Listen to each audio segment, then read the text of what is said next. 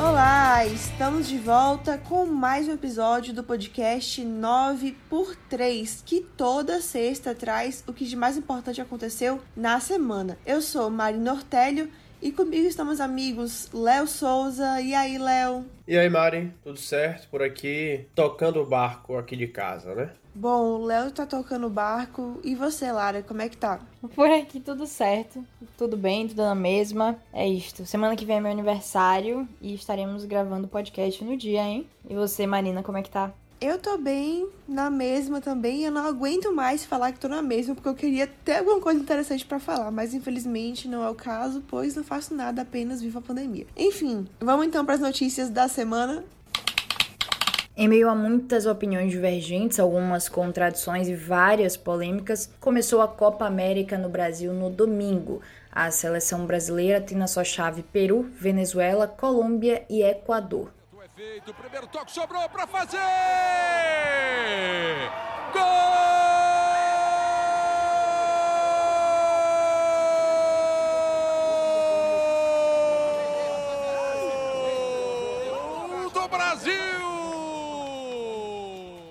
Já no domingo, a seleção brasileira entrou em campo e fez 3 a 0 em cima da Venezuela. A segunda rodada também já aconteceu e o Brasil bateu o Peru por 4 a 0 de goleada. Lembrando que lá na Europa tá rolando a Eurocopa, né, que é mais ou menos o equivalente à Copa América, só que lá pro velho continente. Mas essa competição teve seu primeiro jogo já na semana passada, lá na sexta. E só um detalhe sobre a Copa América, uma das grandes preocupações do Brasil sediar o torneio era justamente a situação do coronavírus aqui no país, né? E até o momento, isso a gente tá falando até a noite de sexta-feira, o Ministério da Saúde já confirmou 66 casos de Covid-19 entre jogadores, comissão técnica e prestadores de serviço. A conta de luz vai ficar ainda mais cara. Isso porque a Agência Nacional de Energia Elétrica, a ANEL, vai reajustar o preço da tarifa da bandeira vermelha 2. Atualmente o custo é de R$ 6,24 pelo consumo de 100 kW por hora. O reajuste ainda não está definido, mas o diretor-geral da ANEL, André Pepitone, adiantou na terça-feira que será um valor bem maior que o atual, deve superar os R$ 7,00 e representar um aumento de mais de 20%. Na sexta, o relator da CPI da Covid, o senador Renan Calheiros, anunciou que 14 pessoas passarão a condição de investigados pela Comissão Parlamentar de Inquérito. Constam na relação o ministro da Saúde, Marcelo Queiroga, os ex-ministros da Saúde, Eduardo Pazuello, e das Relações Exteriores, Ernesto Araújo, e o ex-secretário de Comunicação Social da Presidência, Fábio Weingarten. O empresário Carlos Wizard, que é um dos supostos integrantes do gabinete paralelo que aconselha o presidente Jair Bolsonaro, também integra a lista de investigados. Ele, inclusive, deveria ter prestado depoimento à CPI na quinta, mas não compareceu na data marcada. Então, o presidente da CPI, o senador Omar Aziz, pediu a condução coercitiva e a retenção do passaporte do empresário. As equipes da Polícia Federal chegaram a comparecer ao endereço de Wizard, em Campinas, para cumprir a condução coercitiva, mas ele não foi encontrado. De acordo com a PF, o empresário saiu do Brasil em 30 de março. Já o passaporte de Wizard vai ser retido quando ele voltar para o Brasil conforme autorização da Justiça Federal em Campinas. Já quem compareceu à CPI nessa semana foi o ex-governador do Rio de Janeiro, Wilson Witzel, o ex-secretário de Saúde do Amazonas, Marcelo Campelo, e médicos que apoiam o tratamento precoce. Pois é, depois uh, o ex-secretário de Saúde do Amazonas, Marcelo Campelo, ele foi o primeiro a falar sobre conduta de estados e municípios na pandemia, né? Até então a CPI estava focada nas ações do governo federal. Bom, durante toda a audiência, né, a gente começou a perceber uma certa inversão de atitudes, de comportamentos, porque os senadores que costumam tentar proteger, proteger os, os convidados ou os convocados dos ataques feitos pela, pela oposição, né, da, das, dos questionamentos mais duros da oposição, àqueles depoentes que são ligados ao governo federal, esses senadores passaram a, a ser os que fazem esses duros questionamentos, né? Exemplo do vice-líder do governo, o senador Marcos Rogério, do DEM de Rondônia, chegou a dizer, inclusive, que houve crime de responsabilidade por parte do governo amazonense a não firmar com antecedência um novo contrato com a empresa White Martins, que é fornecedora de oxigênio. A gente já falou aqui várias vezes no podcast sobre essa situação do Amazonas que circulou todo o Brasil também. Mais de uma vez a gente viu o Amazonas pedir socorro por causa da falta de de oxigênio para os pacientes com Covid-19 que estavam internados em UTI com falta de ar. O que acontece é que Marcelo Campelo deu algumas declarações importantes para o andamento da CPI. Ele falou que a secretária de Gestão do Trabalho e Educação do Ministério da Saúde, Mayra Pinheiro, que esteve na CPI, ela foi a Manaus no dia 4 de janeiro, quando defendeu com ênfase, ele diz, né, o uso de remédios comprovadamente ineficazes, como a cloroquina para o tratamento da Covid. Ela inclusive falou sobre o Tratkov, né, que é o aplicativo que estabelecia a forma de uso desses medicamentos, sem que sequer fossem feitos antes exames por médicos para constatar a doença, ou seja, um tratamento precoce, né? O Ministério da Saúde fomentou, sugeriu nas visitas em locos o, em outras tratativas o uso do chamado tratamento precoce como solução para o combate da crise no Estado? A visita da doutora Mayra no dia 4 tinha um enfoque muito forte e o senhor falou isso na, na, o senhor falou isso na, na introdução. Falando sobre tratamento precoce. Foi uma reunião gravada uma reunião aberta inclusive à, à imprensa onde ela falava isso e falava de um sistema chamado Tratkov que depois iria ser acess, acess, é, Campelo foi questionado também sobre o colapso, né? Obviamente, a falta de oxigênio lá no Amazonas. Outra parte importante do depoimento de Campelo é, é lembrar que, que, primeiro, ele foi preso pela Polícia Federal no último dia 2, né? E aí, obviamente, ele foi questionado por esse episódio pelos senadores. Ele foi preso na Operação Sangria, que investiga possíveis desvios de verbas públicas destinadas ao combate à Covid-19, justamente no estado do Amazonas. É, uma das frentes de investigação é de que a Secretaria de Saúde do Estado, comandada naquela época por Campelo, teria feito contratos fraudulentos para favorecer um grupo de empresários na construção do hospital de campanha Newton Lins. Campelo diz que não houve contratação e sim uma, uma requisição administrativa, tanto do próprio hospital quanto dos serviços prestados. Diz que não foi feito nenhum pagamento nessa requisição. Na quarta-feira foi a vez do ex-governador do Rio de Janeiro, Wilson Witzel, depor na CPI. Witzel que já foi aliado do bolsonarismo e hoje é um inimigo né, declarado, fez duras críticas à gestão do presidente Jair Bolsonaro, principalmente, obviamente, na condução da pandemia. Né? O ex-governador ex do Rio acusou o presidente de sabotar e perseguir os gestores estaduais durante a crise sanitária. Né? Criticou também demora na compra de insumos, demora na adoção do auxílio emergencial e afirmou que o presidente criou uma narrativa para deixar os governadores a própria desgraça, nas palavras dele. No momento mais quente do depoimento, houve um bate-boca e saíram farpas ali de um embate é, entre Witzel e o filho 01 do presidente Flávio Bolsonaro, né, que foi para cima, entre aspas, do ex-governador do Rio, que respondeu afirmando que Flávio era mimado. E a minha questão aqui não é pessoal. Minha questão é institucional em defesa da democracia. Oh, que lindo discurso. É. Se o senhor fosse um pouquinho mais educado e menos mimado, não, o senhor teria respeito pelo que eu estou falando. O senhor me respeita, senador. Experiência não tem a ver com idade. É, o senhor me respeita. O senhor me respeita. O senhor aprendeu. O senhor me respeita.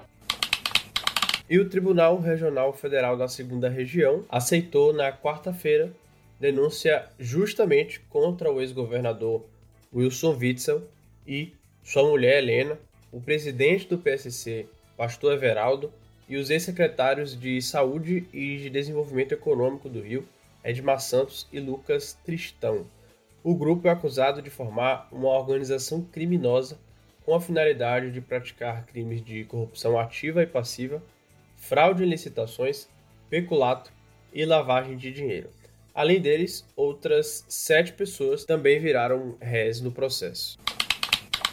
Na quarta-feira, ocorreu em Genebra, na Suíça, o primeiro encontro entre os presidentes da Rússia, Vladimir Putin, e dos Estados Unidos, Joe Biden. Apesar de terem conversado, tanto Putin quanto Biden avaliam que ainda há um grau de distanciamento entre o Kremlin e a Casa Branca. Para além do futuro das relações entre Estados Unidos e Rússia, o encontro também debateu outros pontos, como armas nucleares, segurança cibernética, crises diplomáticas recentes e direitos humanos. Esses pontos foram comentados por ambos os gestores durante coletivas separadas. O Parlamento de Israel aprovou no domingo o novo governo de coalizão e o então primeiro-ministro Benjamin Netanyahu deixou o poder depois de 12 anos. Agora quem vai ocupar o cargo é Naftali Bennett, do partido ultranacionalista de direita Yamina, como parte de um acordo de divisão de poder com o partido de centro e Atid, Bennett será primeiro-ministro até setembro de 2023, quando o líder do Yesh Atid, o ex-ministro das Finanças, Yair Lapid, assumirá o posto. A saída de Netanyahu do poder aconteceu depois de quatro eleições em que o ex-primeiro-ministro não conseguiu conquistar a maioria do parlamento. Com isso, a solução seria formar alianças como por exemplo a que aconteceu agora e Lara mencionou, mas Netanyahu não conseguiu fechar essas parcerias no prazo, então acabou que novas eleições foram acontecendo. Chegamos então às eleições de março desse ano,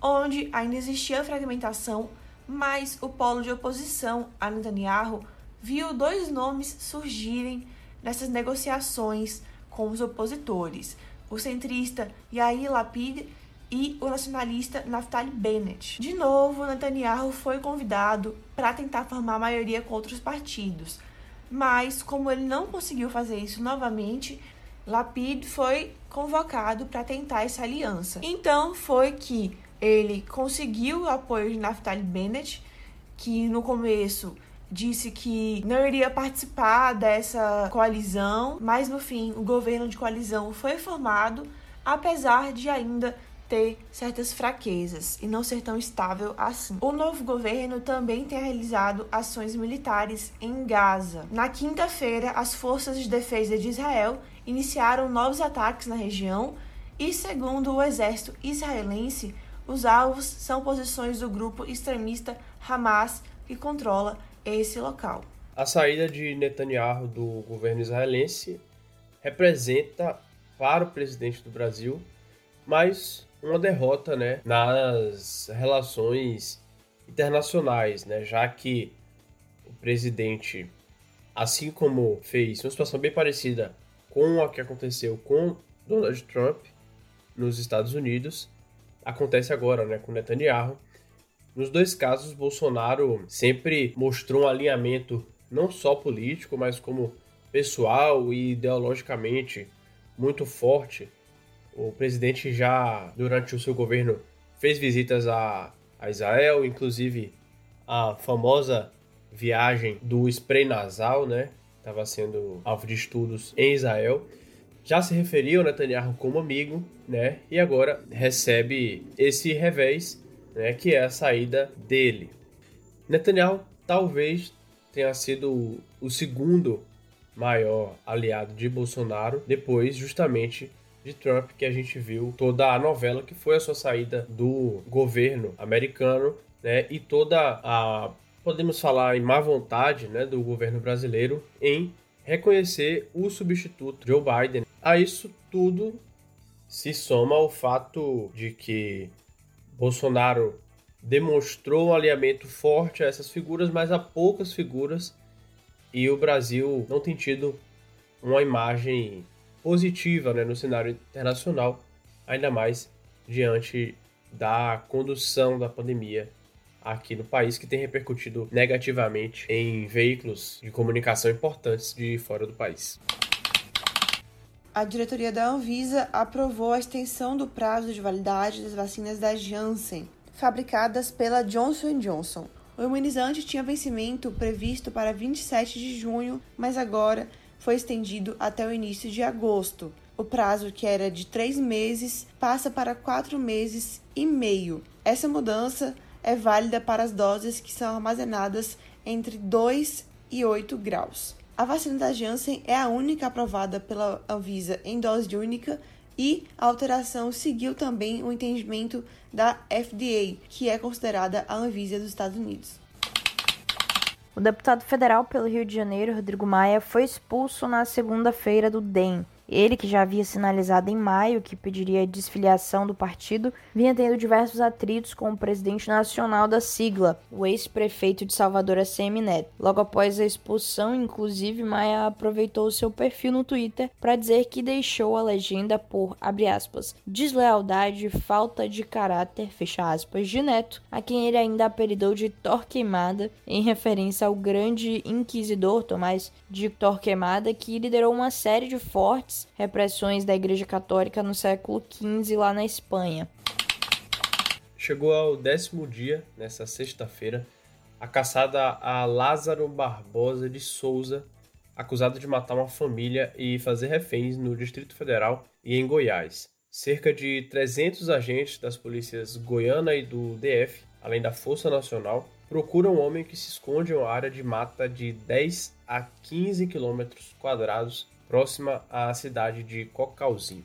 O primeiro crime de Lázaro aconteceu na Bahia, em Barra do Mendes, onde ele nasceu quando ele tinha por volta de 20 anos.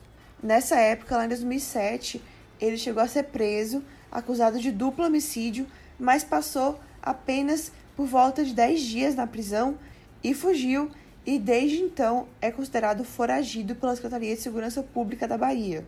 Depois, em 2009, ele foi preso novamente, mas em Brasília, lá no complexo penitenciário da Papuda. Dessa vez, a prisão foi por suspeita de roubo, estupro e porte ilegal de arma de fogo. Durante a passagem pela Papuda, um laudo psicológico descreve Lázaro como um psicopata imprevisível, com um comportamento agressivo, impulsivo instabilidade emocional e falta de controle e equilíbrio. Apesar do laudo, ele teve a prisão convertida em regime semiaberto em 2014 e em 2016 ele fugiu da Papuda. Depois, em 2018, ele foi preso em Águas Lindas de Goiás em cumprimento de três mandados de prisão por homicídio qualificado, porte ilegal de arma de fogo, roubo e estupro, Novamente, ele conseguiu fugir da prisão ainda em 2018. Depois, ele chegou a invadir uma chácara em Goiás, golpear um idoso com um machado, sendo indiciado por crimes de roubo, mediante restrição de liberdade de vítimas e emprego de arma branca e tentativa de latrocínio. Já nesse ano, em 26 de abril, ele invadiu uma casa em Sol Nascente, no Distrito Federal, trancou o pai e o filho no quarto levou a mulher para um matagal e a estuprou. Já em maio, ele fez uma família de refém na mesma região, ameaçando os moradores com faca e armas de fogo. Em julho, foi quando ele matou a tiros e facadas um casal e dois filhos em uma chácara no Incra 9, em Ceilândia, também no Distrito Federal. Foi daí que as imagens de Lázaro começaram a circular como suspeito desse crime. Depois de cometer a chacina, Lázaro começou a ser perseguido pela polícia, né? E na terça-feira ele fez uma outra família de refém em Goiás, mas a polícia conseguiu cercar ele, né? Resgatar as vítimas, inclusive no meio da, do mato. As vítimas acabaram num córrego. Tem até um vídeo de, dos policiais fazendo o resgate, eles falando corre, corre, pega a família e tal. Teve até uma polêmica pequena porque o, um, um dos policiais tirou a foto com a família que foi feita de refém abaixada ainda no meio ali do, do, do tiroteio que se iniciou depois desse resgate e foi criticado, né, por isso. Enfim, é, como eu falei, teve um tiroteio logo depois Lázaro aparentemente conseguiu fugir sem ser ferido, mas um policial foi baleado. No dia seguinte, quarta, A polícia conseguiu localizar ele novamente. Outro policial foi baleado. Além disso, tiveram dois fatos curiosos que ele foi visto invadindo duas casas vazias. Na primeira, ele foi para fazer uma janta e depois saiu. Isso na terça-feira. E na quarta-feira ele entrou na casa, escovou os dentes e foi embora. Fechamos por aqui então as notícias dessa semana e vamos para já tradicional, inusitada e dessa vez é uma inusitada Pets, né, Léo? Pois é, Mari. A gente teve recentemente uma inusitada do reino vegetal, né, com nossa amiga Nicole Balls. Agora, uma inusitada do reino animal. Também uma história compartilhada nas redes sociais, dessa vez pela fanqueira MC Rebeca, coitada, né? Que compartilhou uma bagunça que o cachorro dela fez, mas não foi só uma simples bagunça de desarrumar as coisas, você ter que arrumar depois. O cachorro também deu prejuízo à cantora. Ela compartilhou ali pelo menos uma cédula de 50 reais partida ao meio. Né? Isso foi um fato que virou notícia, que os internautas comentaram. Agora eu só não vi, fiquei curioso se o cachorro engoliu a parte da nota. Mas a nota foi já era, né? Assim, ela, o cachorro conseguiu a proeza de partir a nota praticamente ao meio, então ela perdeu aí pelo menos 50 reais. Na imagem também aparecem as notas de 100, mas parece que nas notas de 100, e a gente espera, né, por você, MC Rebeca, que as, os peixinhos também não tenham sido atingidos, né, pelo cachorro arroaceiro. Mas é isso. Agora a MC vai ter que fazer algumas lives, né, para contornar o prejuízo causado pelo cachorro bagunceiro dela. O que vier. Eu vou, no meu que vier, trazer uma atualização de um que vier que Léo já fez, que é sobre a série Lupin.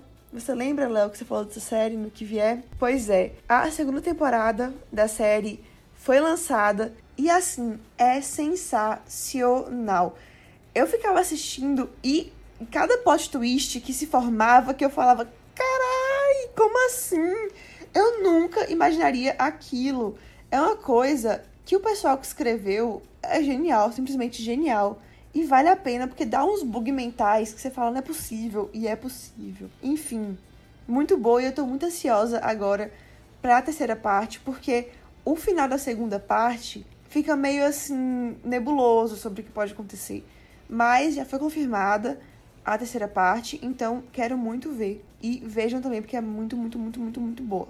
Mari não sabia que já tinha sido confirmada a terceira parte. Obrigado por essa notícia, porque realmente, velho, é muito boa a série. Muito, muito, muito boa. E é uma série, assim, num formato que encaixa, assim, que te deixa louco. Porque são a temporada curta, os episódios, para mim, é, é, aquele episódio que tem o, o tempo ideal, que não é nem aquela série que tem episódio de uma hora nem é série com episódio curtinho, uns 40 minutos ali. Então você vai engatando um no outro, velho. E assim, muito boa a série. A segunda, a segunda temporada não deixou nem um pouco a desejar. O personagem também é, é maravilhoso, né? Ai, já, já enfim, já fiquei órfão de novo, velho. De Lupin barra Lupin.